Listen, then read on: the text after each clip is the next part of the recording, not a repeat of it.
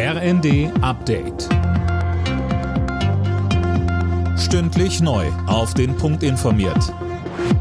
Ich bin Finn Riebesell. Guten Tag. In der Ukraine gibt es erneut eine massive Angriffswelle. Der Fokus der russischen Angriffe liegt offenbar wieder auf der Energieinfrastruktur. In zahlreichen Städten gibt es Stromausfälle, etwa in Kiew, Kharkiv oder auch Odessa. Betroffen ist auch das von den Russen besetzte Atomkraftwerk Saporischja. Wie der Betreiber mitteilte, ist die letzte Verbindung zwischen dem AKW und dem ukrainischen Stromnetz unterbrochen. Jetzt läuft der Meiler mit Dieselgeneratoren.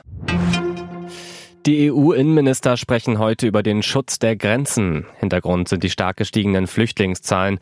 Österreich hatte zuletzt sogar Zäune und Mauern ins Spiel gebracht. Mehr von Alina Tribold. Bei einem Sondergipfel im Februar hatten sich die Staats- und Regierungschefs der EU-Mitgliedsländer schon darauf geeinigt, die Außengrenzen besser zu schützen und mehr abgelehnte Asylbewerber abzuschieben.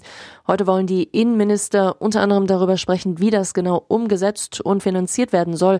Außerdem geht es um das Thema Seenotrettung. Immer wieder versuchen Flüchtlinge in überfüllten Booten übers Mittelmeer nach Europa zu gelangen.